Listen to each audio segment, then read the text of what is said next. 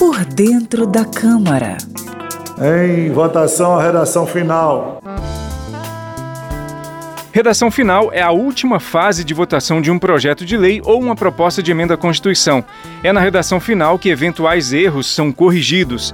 Na maioria das vezes, a redação final é votada simbolicamente. O presidente coloca a redação final em votação e quase sempre os deputados e deputadas que concordam ficam como estão, enquanto os discordantes levantam as mãos. É o que se chama votação simbólica. Mas, quando há obstrução, é possível pedir a discussão e votação da redação final no sistema eletrônico, a chamada votação nominal. Por dentro da Câmara. Conheça a linguagem do plenário e das comissões da Câmara dos Deputados de maneira fácil e descomplicada.